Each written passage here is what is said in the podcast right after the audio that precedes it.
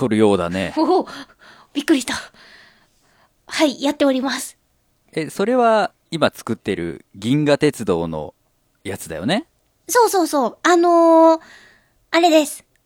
一番最初の頭サビと C メロの部分ができてなかったから、それを作ってきたんですよ。作ってきたっていうか、こんな感じにしたいなっていうのを書いてきたんです。いやー、すごいね。でしょ？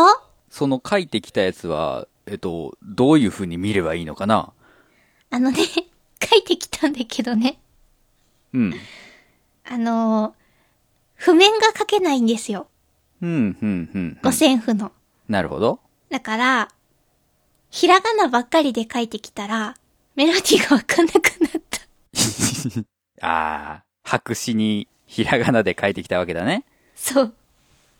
えっとね、ファソファミレシー、シラシー、シラシーって書いてるんですけど。これ、どどういう風に弾きよったっけと思って。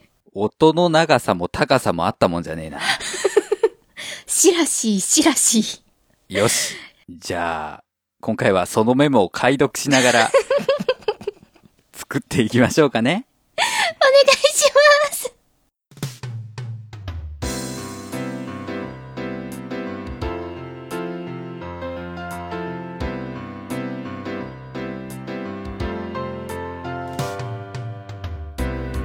マガラジ作曲の話をするラジオ。この番組は作曲のお勉強をしたり実際に作曲をしたり作曲をしている人にインタビューをしたりする初心者によるステップアッププログラムです。お送りするのは私メガネ D とあしゃみんこと。佐藤あさみです。よろしくお願いします。よろしくお願いします。解読できました？えっとね、はい。どっちが頭サビで、どっちが C メロかは分かった。そこからか。そこからか。全部続けて書いてた。そこは区切っとこう。一回か、もう、ほら、弾きながら書いてってたら、こう、違ったら違うってただ線引いて、で、その次に続き書いて、あ、でもこれこっちに持ってきてって、矢印ばっかりになってって。カッコ書きとかあるし、今回。まあでもでもる、うんとりあえず、いけそうです。うん。でも、あれでしょ？これ、書けないけど、五線譜って偉大だなって思うでしょ？いや、すごい思います。だって、ね時を経てもちゃんと、その、メロディーを忘れずに、まあ、忘れずにっていうか、これ見たら、そのメロディーが読み取れるっていうのがね、すごいですよね。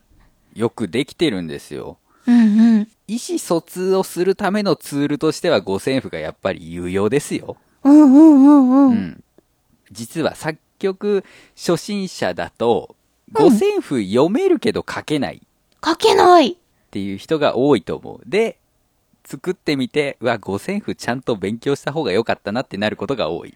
はい。今まさにそんな感じです。そうね。まあ、ただ、実際に曲を書いてみないと五線譜がいいものだって気づかないからね。うーん。読めなくってもね、そう、ドレミファソってこう数えていけるし。そうそうそうそう、それがあるからね。あの、まあ、特に僕らは、スカイプを通じて、うんうん。ね、やってるわけなんで、そういう意味で言うと、まあ、楽譜のやり取りで、五線譜というのは非常に有用であると。うん。まあ、あの、すすべからく作曲をする人は五線譜を勉強すべきとは言わないんですけど、うん。僕らみたいになんかこう、やり取りが必要な人たちには、うんうん。あれは非常に便利なものですね。うん。まあ、そんなことを言ってもしょうがないから、今回はね、今はまだね。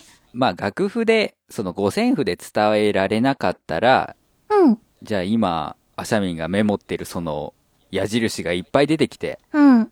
音の長さもわからないものをこう、パシャッと喋ってね、僕に送られてもわからないわけじゃない。うんうん。じゃあそういう時どうするかっつうと、実際に弾いてもらうしかないよね。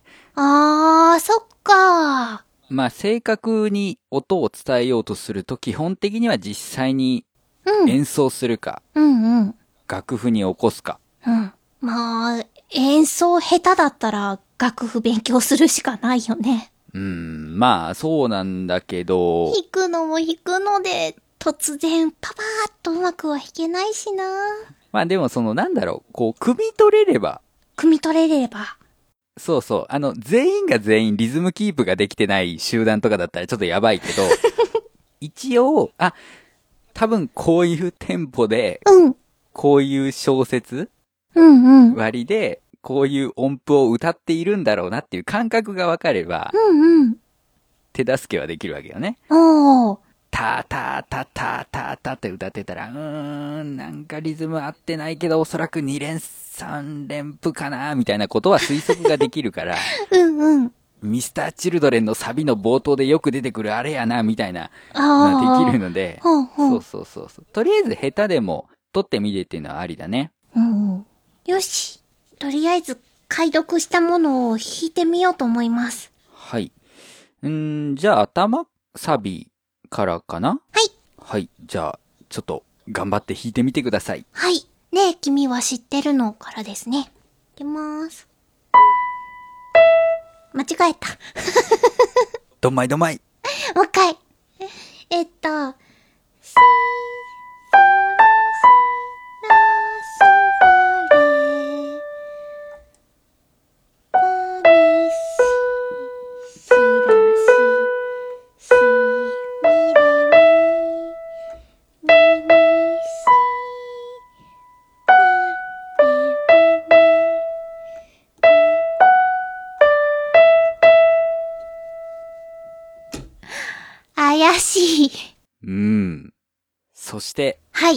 どういうふうに言葉を載せているのかがわからなかっ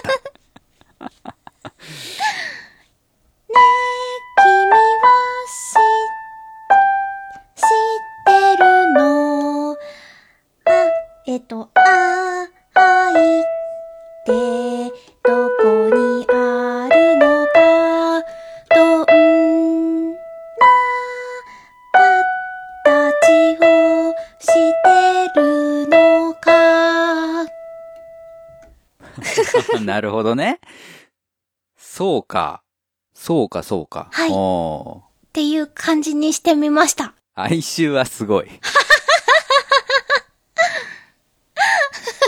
哀愁。哀愁はすごいというか、あ、そう。これスタートでこれ終わりかっていうのはちょっとうん。思う。微妙な反応。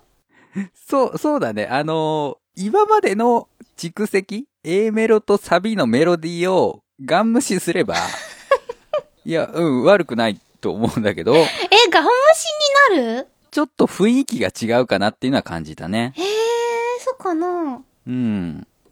まあまあまあまあ。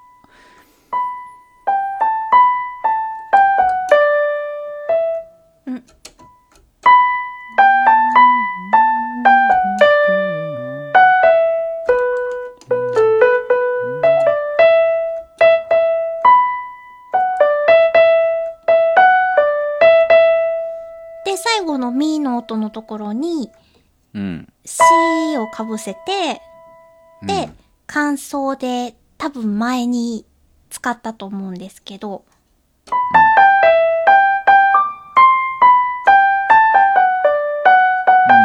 っていうのにつなげたい。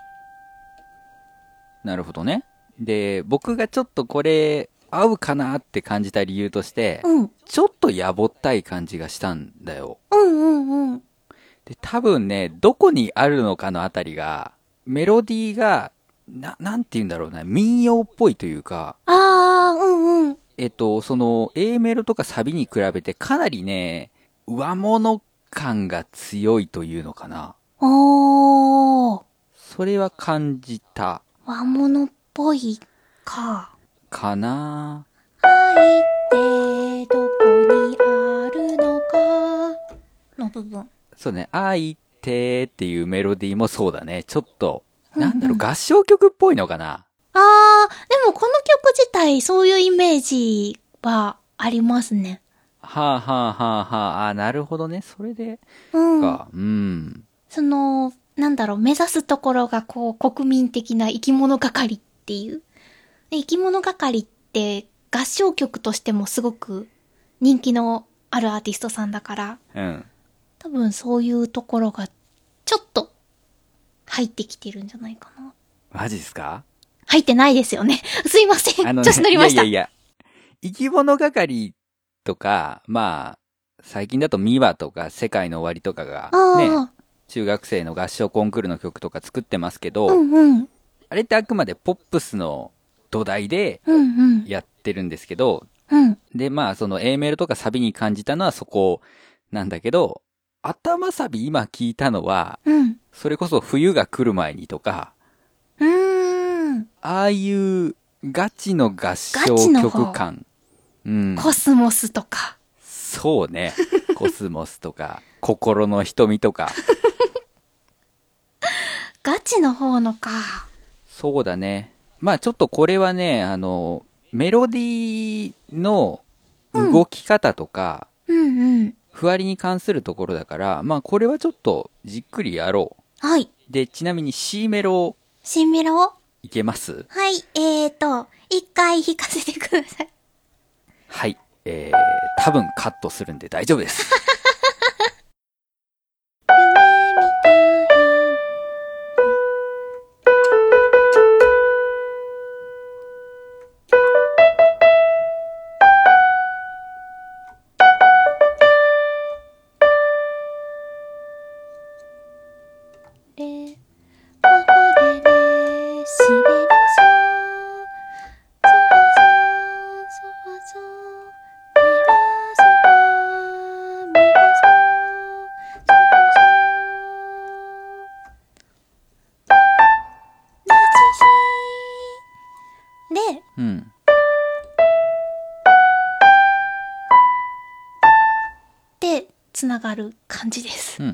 感想なし？えー、っと、まあまあまあまあまあまあ。でも多分、どっちでもいけるとどっちで思う。もいけますかね。うん。C メロはいいと思あ、本当ですか？う。うん。そんなに癖強くないし、うん、うん。つながりも、うん、見えるから、うん、いいと思う。よかった。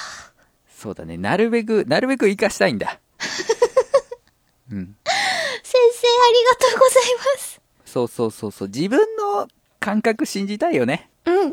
で、多分ね、数曲書いていくと、うんああ、このメロディーもっとこうできたなっていうのは出てくるから、それはやっぱり自分で気づいてうんうん。やった方がいいので、はい。で、C メロは悪くないというか、うん。結構好きですよ。嬉しい。うん。その哀愁ありつつちゃんと、うんと、シンガーソングライターが書く曲の範囲内には入っているはず。うん。乗った。は乗った。よかった。はい。問題頭サビなんですね。頭サビか。じゃあ、ここから非常に感覚的な話になっていくからね。はい。じゃあ、どうしていくのがいいのかな仮にさ、うん。僕が思ってたメロディーを言ってう、んうん。見るっていうのは OK。オッケー。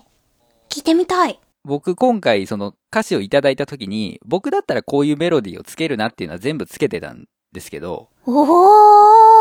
えっ、と、アシャミンとはあの、キーが違うし、うんうん。長調とか単調とかも違うんで、これは僕が言ったやつは、あの、利用はできないんですが、あ、うんうん。えっ、と、ねえ、君は知ってるの？愛ってどこにあるのか？どんな形しているのか？っおー、ポップてつけてました。うん。なんか流行りの歌っぽい。そうそうそうそう。やっぱメロディーラインで雰囲気ってやっぱ変わるのよねう。んうん。うん。で、まあ、社民がつけてたのが若干僕は合唱曲感というか、メガネをかけた初老の女性音楽教師が男子口を開けなさいと言っている 映像が浮かんでしまったので、そっかだからちょっと、うーんと、フレーズごとに見ていこう。フレーズごとに見ていこー。はい。う。ねえ、君は知ってるのからいこう。はい。えーと。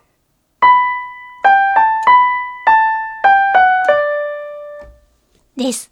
ねえ、君は知ってるの？うん。えーっと、あ、じゃあちょっと正体が分かってきたかもしれないお。あの、合唱曲って、うん。合唱だから、まあうんうん、何パーとかに分かれて歌うじゃない？うんうん。で、ハモらせる時って、やっぱり、メインのソプラノとかに比べると、うん。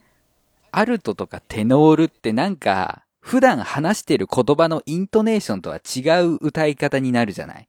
あー。うんうん。坂のって普通にね、あの、日常会話では使ってたけど、坂のみたいなうんうん。音の上がり下がりになっちゃうみたいなことが合唱曲で、まあ特にハモリメインのパートだとあると思うんだけど、うんうん。多分それを感じてるんだね、僕ね。これはアルトパートであると。あると？うん。シャレになっちゃった。そっかなんかね、言葉のそのイントネーションをより、うーんと、汲み取ってやると、よりこう、いわゆる J-POP っぽいうんうん。というか、まあ他の A メロとかサビとか C メロと同じカテゴリーに入れられるんじゃないかな。って思った。で、次のその、愛ってどこにあるのかみたいなところも、愛って、で、手が下がるかね。日常会話で。愛って、下がっでもちょっとてますね下がってる。のか。はい。愛って。愛って、だとすると、音の上がり下がりじゃなくてタイミングか。うんうんうん。まあでもそういう感じで、えー下がりすぎかな？愛って、どこにあるのか？うん。どこにあるのか、のか、うーん。そうだね。よし、じゃあ今回は、その歌詞に自然なうんうん。形でメロディーを乗せるっていうのがテーマになりそうだね。はい。そうやな。えー、それってすごく難しい。難しいよ。難しいけど視線の醍醐味と言えるかもしれない。うーん。もともと日本語が持ってる音の並び、音の高さ、低さ？それから音の、まあ、長さあとあ。か、発音タイミングとかの話になってくるよね。うんうん。これ、いろんなところで話してるんで、もしかしたらマガラジでも言ってるかもしれないんですけど、うん。同様の赤とんぼってあるじゃないですか。ああ。うんうん。夕焼け小焼けの。うん。そうそう、音亀フェスでもね、青い、青いコッシーさんがやってたじゃないですか。うんうんうんうん。あれって、あの、えー赤とんぼっていうイントネーションなんですよね。赤とんぼ。赤とんぼ？うん夕焼け小焼けの赤とんぼですよね。うんうんうん。赤とんぼっていうイントネーションになってるんですよ。で、今の私たちの赤とんぼっていうイントネーションとは違うじゃないですか。うんうん。ただ当時は赤とんぼっていうのが正しいイントネーションだったそうなんですね。へえ。それに合わせて作っている。まあ、どっちが先だったかはちょっと記憶してないんですけれども、だからこそこう今でも残る、まあ、名曲としてうんうん。息づいていると。うーん。だからそう、時代のトレンドというかそのイントネーションの変化まで曲ってちゃんと作れば反映しちゃうんだよね。はあ。で、だからまあ、今だったら多分赤とんぼっていうフレーズをつ使おうとすると、赤とんぼとかのね、うんうん。感じになると思うんだけど、そういう言葉、イントネーションだね。音の高さっていうと。書き、書き、同音異義語ですね。はい曲の中でどうやって伝えましょうってなったら、やっぱり音の上がり下がりになるわけですよ。はあ。まあ、はい前後のね、文章はあっても、そうそうそう。彼は書きが大好きなのってどっちやねんってなりますよね。そうそうそう。そういう感じ。うんうん。じゃあ、これはね、普通に歌詞を読むところがスタートかな。はーい。ねえ、君は知ってるの？僕が普通に読んだらこんな感じ。うん。あさみねんが読んだらどんな感じ？え、ねえ、君は知ってるの？かなとりあえず、音の長さ的にはねえが一番やっぱり長いですよね。長いですね。た、たたたたたたた、みたいな感じですよね。うんうん。で、疑問文だから多分、上がっていく。うんうん。知ってるの？まあ曲なんで、そこまでね、こう、あからさまに上げなくてもいいし、うんうん。あと終わりサビで、私知ってるのってなるんで、うん。まあその辺の、うーん、上がり下がりは気にしなくてもいいのかな、とは思う。うんうん。あとはそうだね。君は知ってるの？君は知ってるの？君は知ってるの？うーん。あんまり音の高さの変化は感じないかな。ほうほう。ねえ、君は知ってるの？たん、たら、たたた、うん。たったらた。だから、うん、おまず音の長さで言うと、ねえをしっかり音符長さを持たせたい。うんうん。他が、例えば8分音符なんだったら、そこは4分音符にするとか。うんうん。で、もっと言うと、ねえってこう下がる言葉だよね。おねえ、ねえ、じゃないよね、多分ね。ねえあ、さ、上がるか。これって語りかけだから、うんうん。単純に伸ばすんじゃなくて、こう、音の高さの変化があるようなメロディーの付け方をするのがまず大切だね。これはやってたかもしんない、アシャミンも。くだから、僕がつけた時はね、君は知ってるのってつけましたけど、うんうん。君はしの後に小さい「つ」があるから、そこで切るっていうのもまあ手だよね。ほうほうほうほ音の高さはどうだろうな君は知ってるのとかにならんかったら大丈夫う。。知ってるの？君は知ってるの？おかしいですねうざい先生ですね。知ってるの ?C は下がった方がいいの？知ってるの？ああ、知ってるの？知ってるの？君は知ってる？うん、そうだね。死は低い方がいい。てるよりも。うんうん。君は、君は、とかじゃダメだね。うんうん君は、うん。同じ音か上がるか。君は、君は、うん、上がるかな。きうん。君は？君は、君は知ってるの？知ってるの？そこはそんな感じ。うんうん。愛ってどこにあるのか？愛ってどこにあるのか？うんうん。愛ってどこにあるのか？うん。方言が出てきますね。方言が出ると童謡っぽくなる。方言って結局古い言葉が残っているものがほとんどなので、うんうん。古い言葉っていうことは今とイントネーションが違うから、おー。そう、なんか、ね、方言感が出るし、古臭い感じがする。うん。ねえ、君は知ってるの？愛ってどこにあるのか？どんな形しているのか？うーん。うーん。愛って、どこに、どこに？どこに？愛って、どこに、あるのか？あんまりこう音が変わる感じじゃないのかな。う。ん。そんなに、ない。どこに？どこに？どこに？どこには、どがどこに？高いですね。そうそう、下がっていってる感じするね。愛っての手は上がる？下がる？愛って、愛って、うーん、愛って、うーん、上がるにしてもそんなに、かな。うんうん。あ、あいて、どこにあるのか。うーん。どこに？たらら。元はどんなのつけてたんだっけ？えっ、と、愛ってどこにあるのか。あるのかはもう完全に合唱曲だよね。アルトパート。うん。愛ってどこに愛って。でもファーに戻るとこれもなんか違いますね。愛愛って、愛うん。って、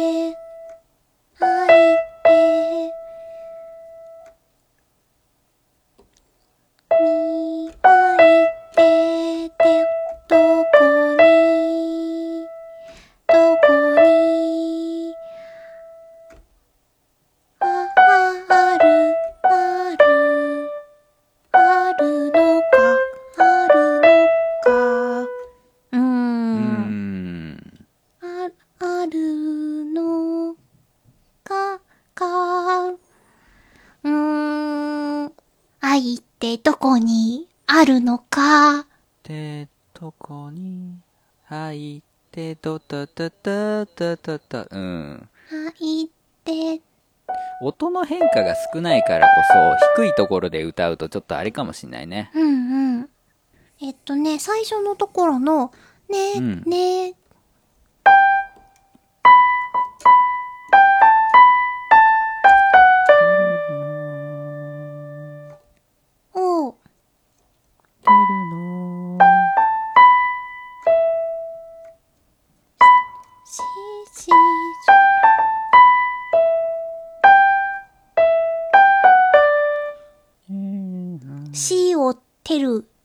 より下げてみました。うん。君は知ってるの？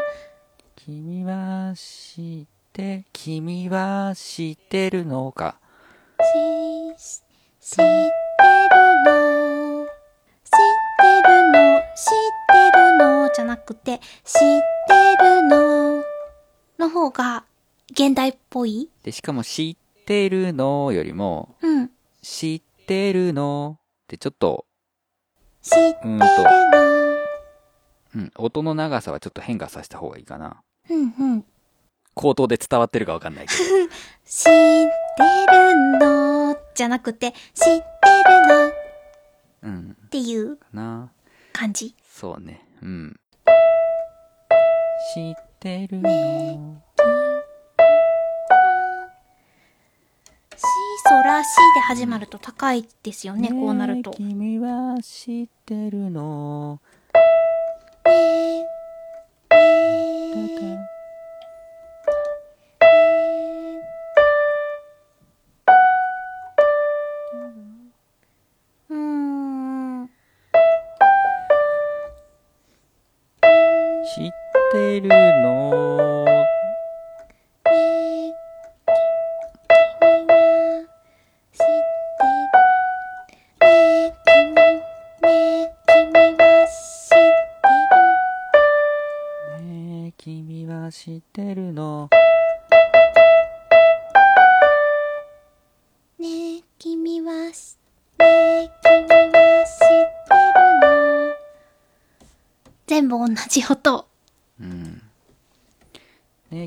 知ってるの？だったら多分次低い音が来るね。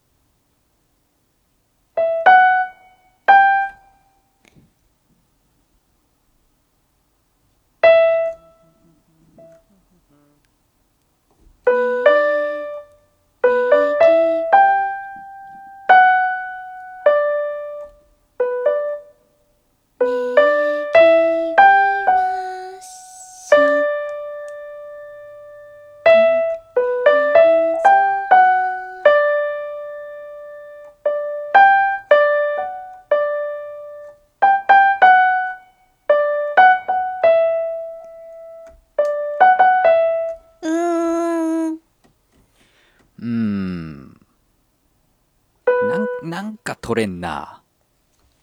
取れないですね。なんでしょうね。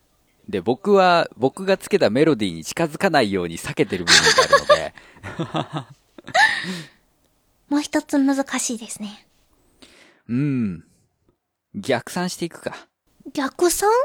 例えば、あの、どんな形をしているのかを、どういうメロディーで歌うと、お、いい終わり方したねってなるのか。うーん。どんな形しているのか、おやってなるでしょ？あー。あ、もうちょっとこう曲の中のどうしたい的なイメージを。ふんふんふんふん。風がすすきを揺らした。しんと静まる空き地に。美しいんだよね、ここのメロディーが。いやーありがとうございます。で、ほおずきのランタン灯る街並み駆け抜けてゆく。差し出された手見上げれば、すごいいいんだよな。おー、う嬉しいです。ここ、ここがいい、ここがいいからこそちょっと、厳しい目で見ちゃうっていうのはあるんだけど。見上げれば紫ジェネレーション。グラデーションだね。あ、ごめんなさい。グラデーションでした。自分で書いたのに間違えるっていうね。紫の世代。どんな世代？うん。セクシーなのかな？そうですね。きっと、ちょっと怪しげな雰囲気がしますよね。そうそうそうそう。えーっと、あ、そうか。先輩たちが卒業したから、青色のリボン見ることはなくなったんだ。えーということは私たちが赤色で、下が緑で、え、新入生は紫？どんな世代？やだね、制服。紺に紫のリボン。あー、渋いですね。いやでも綺麗だと思いますよ。高級感はある。高級感はあるねう。ん。なんか実際にありますよ。うちの、なんて言うんです、高松市内に。うん、うん、うん。それこそ、シウンって言うんですよ。中学校名が。ああ、ほうほうほうで、多分リボンが。が紫なんだと思います。そうね、統一すれば可愛いね。可愛いですよ。うん、唐突に世代にならなければ。グラデーション。グラデーション、グラデーョション。グラデーション。ラララララララうん。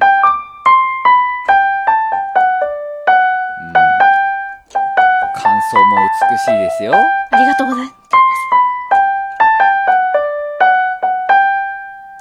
で、ここで、ねーにいきなり飛ぶ。あ、でもグラデーションの最後から、さっと、ねーに移ってもいいんですよね。そうそうそう。なんか映った方が綺麗かな。どうかないや、最後もう一回聞かせたいな、とも思うし。ああ、そこも、そのイントロのやつ使う？そうですね。あのー、C メロの後か前かだけ違うメロディーにして、うん。それ以外のところは同じメロディーにしたいかな。なるほどね。いや、最近話題になっている、うん。星野源さんの恋。おーはいはい、ラジオでもリクエスト多いですよ。そうそう、感想の振り分けが面白いんだよね。え、それは聞いたことないです。イントロがまずあって、うん。で、1番が終わった後にそのイントロと同じ感想が入るのね。ほほで、2番が終わった後にその C メロに続くための感想が入るんだけど、う。うん。アウトロはその2番と C メロの間のやつが使われるの。へー。だからドラマで恋ダンスって話題になってますけど、あーあのダンスのシーンって、うんあれ、C メロ前とか、アウトロのブロックのやつなんですね。へー。珍しいですね。うそうそう、構成も、あ、面白いなと思ってて。ーん。そうだまあそうだね。うん、まあ、どういう感想がもう一個できるかだね。イントロで作ったやつは結構いいから、あ、えっ、とね、ちらっと書いてるのはあるの。えっ、と、最後のところね。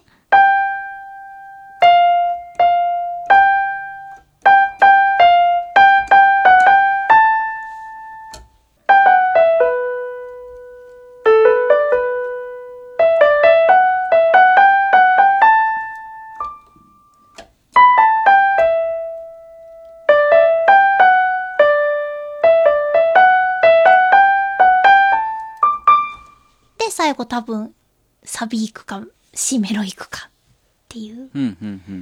感じです。まだ、うん、未完成ですが。うん。これだったらまあイントロだな、入れるとしたら。うん、うん。で、まあ、可能性としては、その、む、紫、グラデーション、1、2、3、4ね。私知ってるの？みたいな感じで、一小節分なんか、楽器のあれこれを入れて、飛ぶっていうのもありかな、あー。と思ってた。いや、グラデーションの後にもう一回タラララって入れて、で、最タララ後ラ、ン入れる。サビのどんな形をしているのか、シュッて終わりたいです。じゃあ、のか、かは安定させたい。うーん。それこそその、主音で終わるのかっていう話なんだけど、シューンってことは、これは E マイナーキーだよね。だから、ミで終わるか。ダダダダえっ、と、自分で考えてきたやつもミで終わってるのか。うん、うん、うん。どうやら安心して落ち着けて終わりたいかもしれないです。そうだね。じゃあ、そうだね。日本語のイントネーションで、あれだったら、今度は感情面。はい。私知ってるの。愛ってどこにあるのか、どんな形をしているのか。あ、これは終わりサビじゃない方がいいな。頭サビで、うん。君は知ってるの？愛ってどこにあるのか、どんな形しているのか。すごいロマンチックじゃない？うんうん。愛ってどこにあるのかではないよね。おー。僕がこの愛ってどこにあるのかって載せたのは、ここすごい感情爆発させてるから高く言ってやろうっていうのがああるのね。感情が高ぶってますよっていうのを表現したくて、ー。うんうん。こういう感じを載せたんだけど、なんか、もっとファンタジーだと思ってた。あの、もっとファンタジーうん。他のメロサビの部分は、うん割とリアルテイストで、頭サビとエンディングサビだけは、もう、なんて言うんだろう。おとぎ話の世界っていうか空想的っていうか、なるほなんかどね。そこだけ物語チックだなって。ただおとぎ話はおとぎ話でもな坊やよい子だ年々な感があるんだよな。確かに。そうなんだよね。なんかお、おばあさんなんだよな。おばあさんってひどい。でも、すごいね、民、民族的なうん。曲調はもともとすごく好きなので、それは出てると思そうね。う。うん。ただ、ナチュラルマイナースケールで民族 か。あの、民族っぽいはいス。ケールっていうのがあるんですよ。あ、あるんですか？民族セットが。そうそうそう。あの、要は、じゃあケルト音楽作るときにはこういうスケール使った方がいいよね、みたいなうん、うん、うん。セットがあって、まあ、なんか、うん、純和風。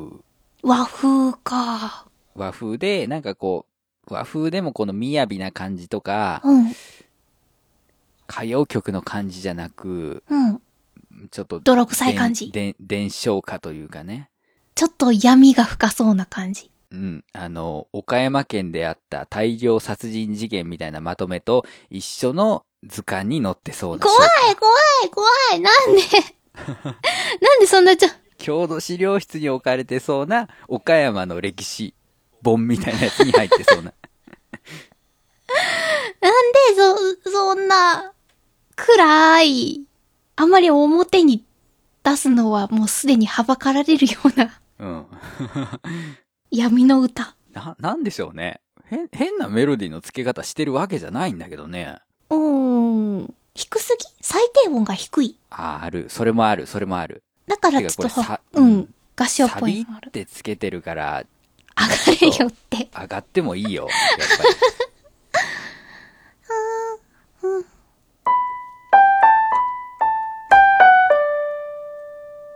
で、ここからですよね、もう一つ。低い。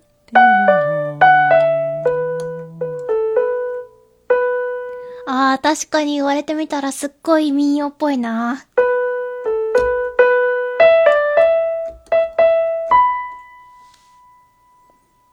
うーん。難しいね。うーん。弾くスピードとか関係ないですよね。音、音色。動きだと思う。音の上がり下がり。うん。あかん、自分のに引きずられる。はい。ねえ、君は知ってるの。たたたたたたたたたたたたたがつられるね。いいいんじゃないかな。あ、愛ってどこに、愛ってどこにって言ったらなんか、民謡感はないよ。ね。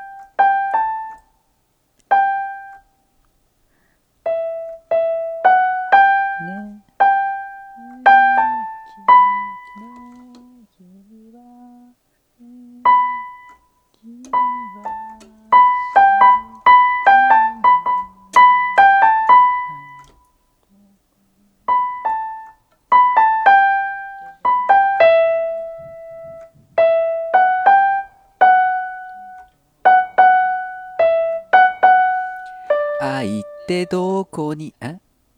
全部上がり続けるっていうのはありだね。全部上がる愛のってどこにあるのか？愛っってどこにあるのか？ちょっとポップすぎるな。ねえ、君は知ってるの？愛ってどこにあるのか？どんな形しているのか？あー、すごい、今時ポップスっぽい。かなぁ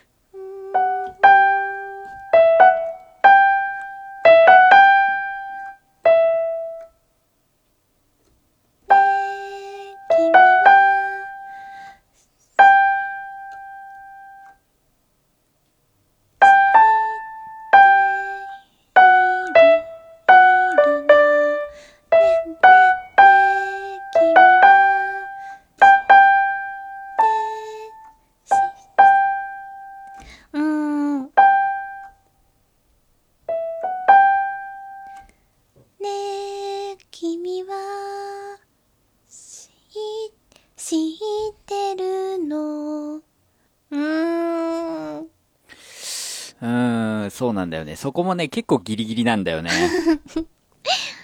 まあでもその、哀愁的な意味で言うと、うん。ありなんだよな。上に上げる？ねえ、君は知ってるの？あーし、うんうんうんうんうん。いや、悪くないけど、なんなんかのイメージと被るな。なんかのイメージ？なんか銀河鉄道じゃなくて、ファイナルファンタジーとか、聖剣伝説系のゲームミュージックの感じがした。あ女性ボーカルを、ー。うんうん。アダルト PC ゲームの主題歌を歌っている人が名義変えて歌いました感 ちょっとよくわからないですけど。まあまあ、すごくゲーム感が出たっていうのは。あるよね。その、うん、民族感にうんうん。美しさが乗った結果、うん。闇じゃなくて光に光を増した結果、そうそうそうそう。まあ、知ってるの。そうなんだよね。これね、歌詞で言うと、ねえ、君は知ってるの？に対して愛が、愛ってどこにあるのか、どんな形をしているのかが長いじゃない。うんうん。だからこう、愛、愛ってっていうところがはみ出してくるわけよね。うん、うん、うん。ねえ、君は知っているのが広げてたブルーシートの上にう、ん、愛ってがもう入ってきてるわけよね。お隣さんのブルーシートから。うん、うん。で、その入ってきてるやつが、その高いところから入るとちょっと不自然じゃないかって多分僕もアシャミンも思ってんだよね。ああ、すごくわかります。ねえ、君は知ってるのに対して愛が低いところから入っちゃうんだよね。うん、うん。一回高いパターンもあるか。ねえ、君は知ってるの愛ってどこ、ああ、ああ、ありだな。ねえ、君は知ってるの？ねえ、君は知ってるの？愛ってどこにあ、うーん、引きずられるな。もっと、なんて言うんだろう、このサビの部分は、うん。アップテンポっぽく言った方がいいですか？ジャカジャカ弾き、あの、最初のギター弾き語りだったじゃないですか。はあ。だから、なんか頭の中にジャカジャカを入れながら歌った方がいい？どうやろう僕ここはすごい落ち着いてるイメージがあって、うん。ギター弾き語りでやるんだったら僕はここアルペジオだよね。トントントンって一音ずつの？タラララタラララあ、とかタラララタラララ。つまびいて、ね、うんどんな形しているのかで、こう、じゃじゃーんってなって、タラララはこう、ストロークでね、ジャーン、ジャージャージャージャージャージャーうんですよね。うん。風がすすぎよ、ダーン、ジャーン、ジャーン、ジャーン、ジャーン、ジャーン、ジャーン、ジャーン、ジャーンみたいなイメージだよね。うんうん。で、サビは、ダダダダダダってね。うん。あれですね、生き物係でいう桜の、桜ひらひらの本当の最初の部分。まあ、そうね。その感じかな。花は桜、君は美しいの冒頭とかね。ああ、うんうんうん。流星ミラクルも始めそうやな。おー。サビが落ち着いて始まるな。あの感じかなっていう。ジャカジャカでやると、頭サビジャカジャカで終わりサビが、あ、わかった。そってか、うん。サビとちょっと似せたらいいの？たたたたた。だから、ねえ、君は、し、知っるの？みたいな感じ？相手、どこに、あ、ん、るのか、どんな形をしているのかって、なんか少ないですけど。その提案はね、初め聞いたとき、うーん、それどうかなと思ったけど、なしじゃないな、この曲。ねえ、そうだね君はの始まりはすごくありがちな感じですよね。え君はしそうね、ありそありそう。ものすごくどこかにありそう。でもこれがなんか落ち着きますよね。う。ねななだれてるのうーん、そうな、うん。うーんだから、ねえ、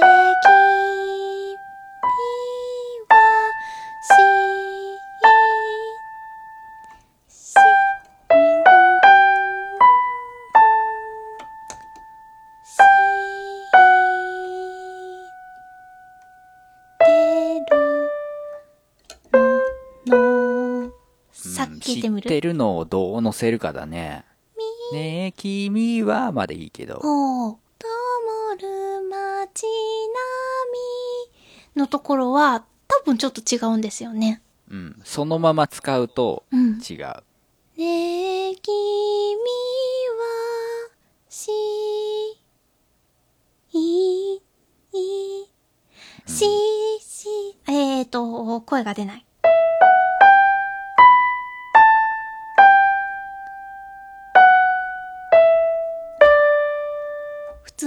かる？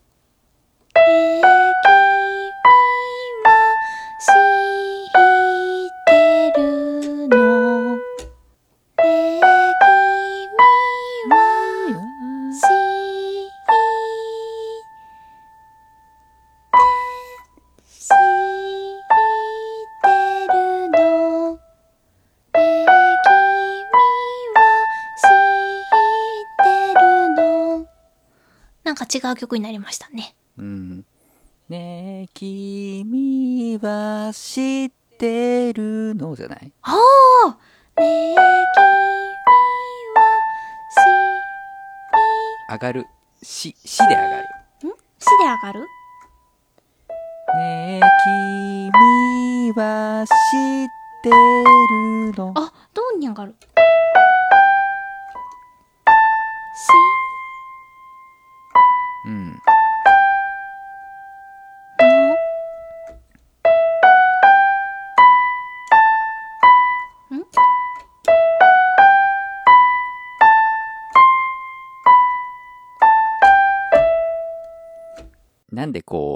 で上げたかっていうと、うん。アシャビンがずっとつけてたの、し、いって伸ばして、いの音をうん。別の音で歌うっていう風にしてたんだけど、うんうん。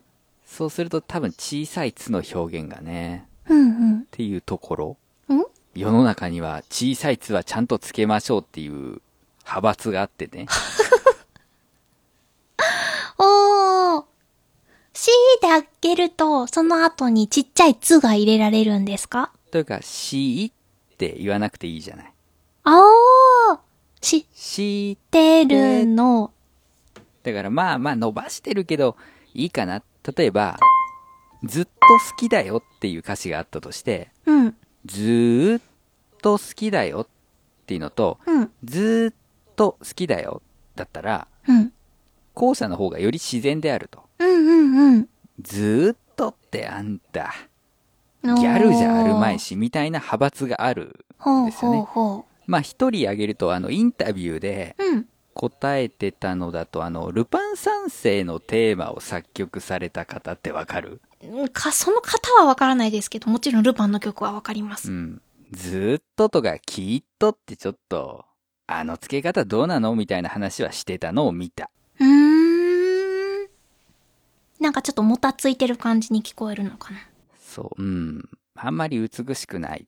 はあ。まあ、それこそ日本語の本来の発音とは違うから、うんうん。っていうところはあると思うね。やっぱり、その、まあ、ずーっと長い間音楽に人生を捧げてきた人だから、やっぱり昔の視線はい。での美しい詩とメロディーの交わりっていうのを、うん、耳にしてきた人だからやっぱりそういうふうに思うんだろうね。うーん。なるほど。自然に自然に。うん。ねえ君ははもうサビ冒頭でいいでしょう。はい。多分ね。ね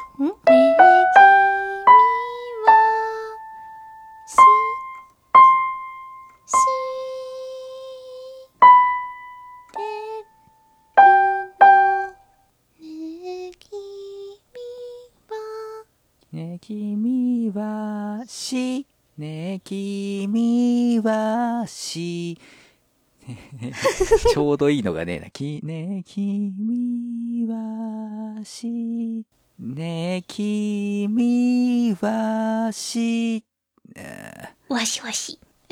君は、もういっそ休んじゃう。ねえ、君は、知ってるの？セリフになっちゃった。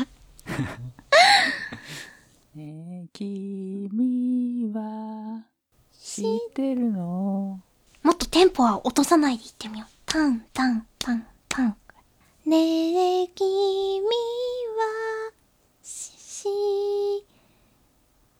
して、君は、してるの？ねえ、君は、して、き、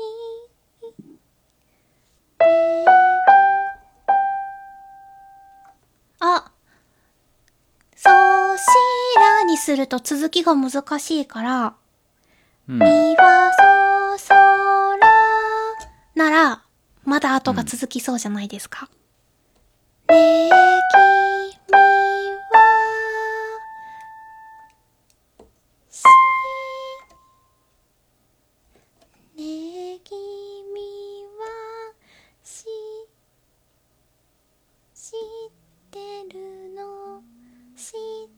るの？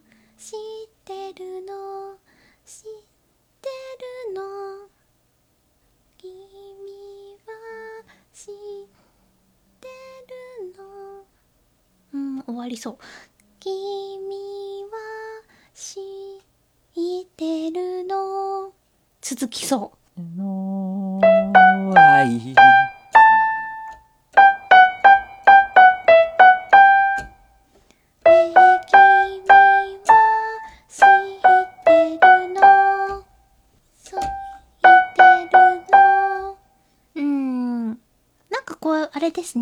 じ音が続くとアルトパートっぽいですね。ね。え、ね。え、ね。え、君は、し、ね。え、君は、し、し、うーん、ちって。え、ここって最後明るるの？暗い感じ？暗い？うーん、それはど、どう終わりたいっていうところだよね。暗く終わる。うん、明るく終わる。うーん。いや、まあ、うーん、暗い明るいではないよな。甘い感じがいい。甘い感じ。うん。うん。だって他イチャイチャ一つもしてないもん。甘い感じ。甘い感じがいい。ねえ、君は知ってるの？ねえねえ、愛ってどこにあるのかどんな形をしてるのかイチャイチャ。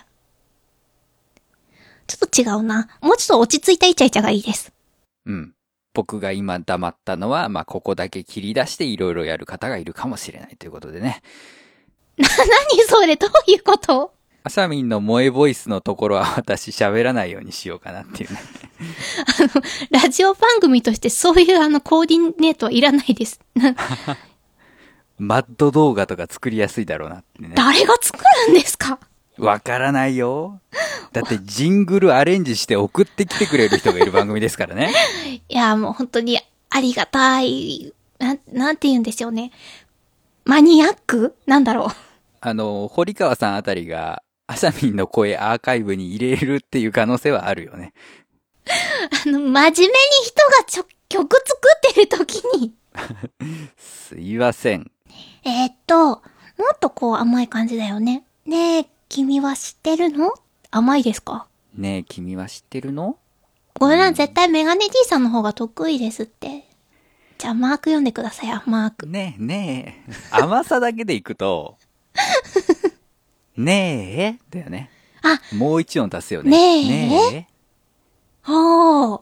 え。ねえ。君は知ってるの？君はを伸ばしたいね。君は知ってるの？はいって、どこにあるのか。どんな形しているのか。どうも私ね、どんな形をのを抜いてしまうんだよな。うわーいいものありがとうございます。うーんそうか。これが切り取られる可能性があるのか。なかなかないメガネ D さんの、なんて言うんでしょう。ぶりっ子ボイス？うん。ねえ？か。ねえ？ねえ？はあはあどうする？ここ転調する？うーん。マイナーキーじゃなくてメジャーキーにする、あー。うんなしじゃない。なしじゃない。で、これどっちかっていうと、こう、パーッと、パーッとっておかしいな。ふっと目が覚めた時に、女の子が隣にいて、ねえ、って話しかけてる感じ。おはよう。目が覚めた？何その笑い。同人音声作品で見たことあるやつだと思ってね。知らないですよ。メガネ D さんの趣味とか。いやいや、何聞いてるんだか。違う違う違う違う違う。今のはアシャミンの言い方が悪かったでしょ？え私悪くないよ。朝、朝目が覚めて、横に女の子がいるっていう状況で、まず僕はそのアダルティーな方面に行ってしまったわけよ。うーわ、心が汚れとる。違う、もっとファンタジーなの。ファンタジー。だから、うん。なんか、それであの、目が覚めた時にピーターパンがいたみたいな感じですよ。ピーターパン？そう、ピーターパン。朝に来んなよ、ピーターパン。夜に来いよ。そうですね。時間間違えましたね。ピーターパン大寝坊ですね。でも、伝えたいのはそういうファンタジーな方。目が覚めた時に、まあうん朝じゃなくていいです。夜中目が覚めた時に、うん。金縛りになってる。始まりにはなってない。違う。不思議な、なんか、部屋真っ暗なのに、その女の子だけ光ってるみたいな。誰視点なの、それ。そういう物語なの。ちょっと、ちょっと一旦整理して。主人公女の子だよね。そうそう、女の子です。女の子だよね。女の子です。あ、そっか。そうだね。女の子で、うん。で、彼女が、うん。ね、知ってるって語りかける。ああ、なるほど。えっと、例えば、その頭サビのところは、うん。こう、銀河鉄道に向かってこう走っている中で、心の中で、これから会う、その男の子のことを考えて、語りかけてて、うんうんうんうん。最後のサビのところは、その隣に座って、ちょっとうとうとしてる男の子に語りかけるとか、おー。そういう感じ？えっとね、世界が二段階な感じ。この、銀河鉄道っていう世界は、ファンタジーなんですけど、リアルなんですよ。リアルっていうのかな？うーん、えっ、と、どっちが夢？どっちが高夢、次元？夢は、高次元なのはね、君は知ってるのの方。今僕のな頭の中に、でっかい水晶玉の前に座った女の子が出てきて、そんな感じ、そんな感じ。その水晶玉の中にその映像が出てる。そう銀河鉄道が出てる。だよね。多分、多分その世界に銀河鉄道というファンタジーなものを詰め込んだのはその女の子だよね。そうです、そうです。なるほどね。うん。であ、ーその水晶を覗いている女の子は、その、汽車に乗っている女の子でもあり、うん。リンクしてるんですよ。わかる。わかるわかる。その違う、その水晶玉の中の世界の女の子だよね。そうそうそうそイコール、イコールなんだけど、イコールじゃない。う。うんうんうん。おーなるほどね。そう、い、入れっ子の世界なんです。っていうか、多分私の作る歌詞ってよくあるんですけど、うん。その世界自体が箱庭で完結してる。おーで、プラスで、その他の、なんていうの、もっと広い宇宙的な世界が。うんうんうん。なるほどね。うん。じゃあめっちゃ変えてもいいな。めっちゃ変えてもいい。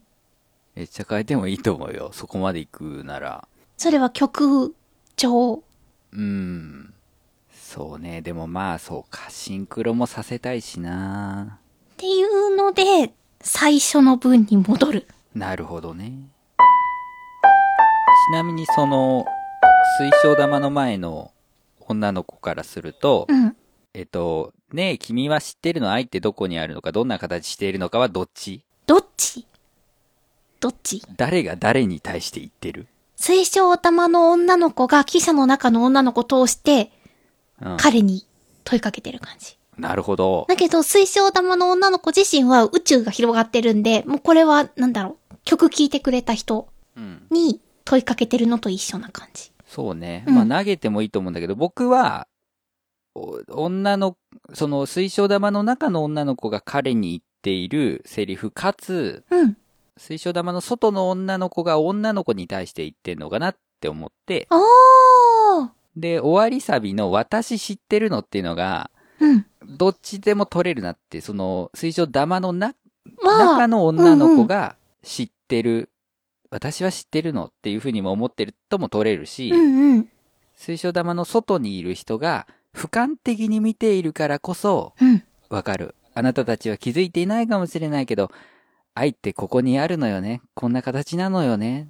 とも取れる。うん。どっちかっていうとね、コントロールしてる方。コントロールしている方。そう。なるほどこ。の箱庭の世界で、私と同じ私っていう子を入れて、うん。女の子は見て、まあ遊んでるっていうか、うん。その世界を覗いてるわけなんですけど、このね、私知ってるのの終わりサビの方は、これ、この箱庭世界が今後どうなるかっていうのも自分のコントロール下にあるから、知ってるのなんですよ。ああ、コントロールしちゃうのか。そうそうか。だって、女の子の恋愛って、きっとそういうものだと思う。ああ。どっか自分はすっごい夢中になってて、その箱庭の世界の女の子の方ね。夢中になってて、相手に振り回されているようでいて、でも、その恋愛自体を俯瞰で見ている私はちゃんとコントロールっていうか、行き先を見ている私もきっといる。ああ、そうか。メタ認知か。じゃないかなそうか、そうか。いや、コントロールって聞いたときに、すごいその、水晶玉を覗いている女の子が、まあ、うん神みたいな視点になってて、うんうん。はーんあなたたちが自分たちで動いていると思っていること、うんでもそれは私が全部計算してプログラムしたことなのよっていう映像が浮かんでしまって、うんうんうんうん。すげえ暗い曲やんって思ってしまったんですけど。そうか。俯瞰ね。わかった、わかった、わかった。なん、な、何を言いたいかはわかった。コントロールという意味がね。うん。なんか、う、運命なんですよ。多分。この、運命？そう、運命。もうこうなる定めっていう。ああ。でも何かしら、おかしなところがあるから不自然な二人っていう、にサビが効いてくるんだと。はあはあはあはあ、なるほど。なるほど。うん、知ってるの。うん。いや、いい、いい、いい。もう、そう、そういう解釈はリスナーに任せよう。任せようん。任う。せよう。聞きたいように聞け。うん、聞きたいように聞いてください。普通のラブソングですよ。でもそういう視点者が変わるんだったらサビのメロディー使う？うーまあでも使ってもいいか。使ってもいいか。ねえき、ねえき。このまま続けると、海の苦しみ会第2回。なんで、恐ろしい。いいところをつまんでっていう感じですね。はい。まあ、な、何個かアイディアは出たので、うん。考えましょう。はーい。タイトル決まった？へへへへへ。えへへへへへへ。うーん。悩んでますか？いろいろ、案は出てるんですけど、うん。もうさっき、さざ波プロデューサーに、はい。ああ、この曲な、銀河鉄道 X でいいんじゃないかって言われました。銀河鉄道 X。そんななんか、硬い名前じゃない。今にもガンダムとか動き出しそうじゃん。ちょっと怪しげな雰囲気あるよね。違う。違うの。謎の彼女 X とかね。違う途端に水晶玉の前に座っている女の子が刃物持ち出してきそうなね。感じとかね。の。違う。パかンパパラパパーン銀河鉄道 X! っこいい。宝トミーから。発売しちゃったよ、グッズ展開まで。多分トランスフォーマーみたいな感じでしょうね。いくつか変形する形のやつですね。そうそう。君の銀河鉄道とお友達の銀河鉄道が友情合体だそんなことまでできちゃうの？女の子向けには水晶玉を用意してね。え、何してればいいんですか？持ってればいいのごめんなさい。ちょっとあの、戦隊ものとかそのあたり、うまくついてきてないですね。私は一つも見たことがないですね。え、ないの？ないですね。うん。今想像で話してます。えじゃあ私の方が見てるよ。ガンダムも見てるし、ライダーも見たことあるし。ガンダムも一つも見たことがないです。いやー、シードは見てみたらいいと思う。そうですね。いつかね、見なきゃなと思いつつ、ぜひぜコンひ。パチヒーローもののゲームの実況動画しか見たことがない。まあ、ね。触れない子はほんと触れないままに行きますよね。だからこの番組で、今まあアス、アシャミンがメインで曲作るって感じになってるけど、ある程度書けるようになったら僕が作りたい曲とかを一緒に作るとかもやりたくて、おー、楽しそう。そう、戦隊ものっぽい曲っていうのをね、戦隊ものっぽい曲？架空のヒーローを作って、そのヒーローの主題歌を作るとかね。あー、もう架空じゃなくてもレジオンっていうキャラクターがいると思うんですけど。いや、まあまあまあ、そうなんだけど、実在のところにやるとちょっとハードルが上がるじゃない。おー。で、実在すると、あれじゃん。ネタにならないじゃん ネタ曲が作りたいんですか？実在しないからこそネタにできるというか。うーん。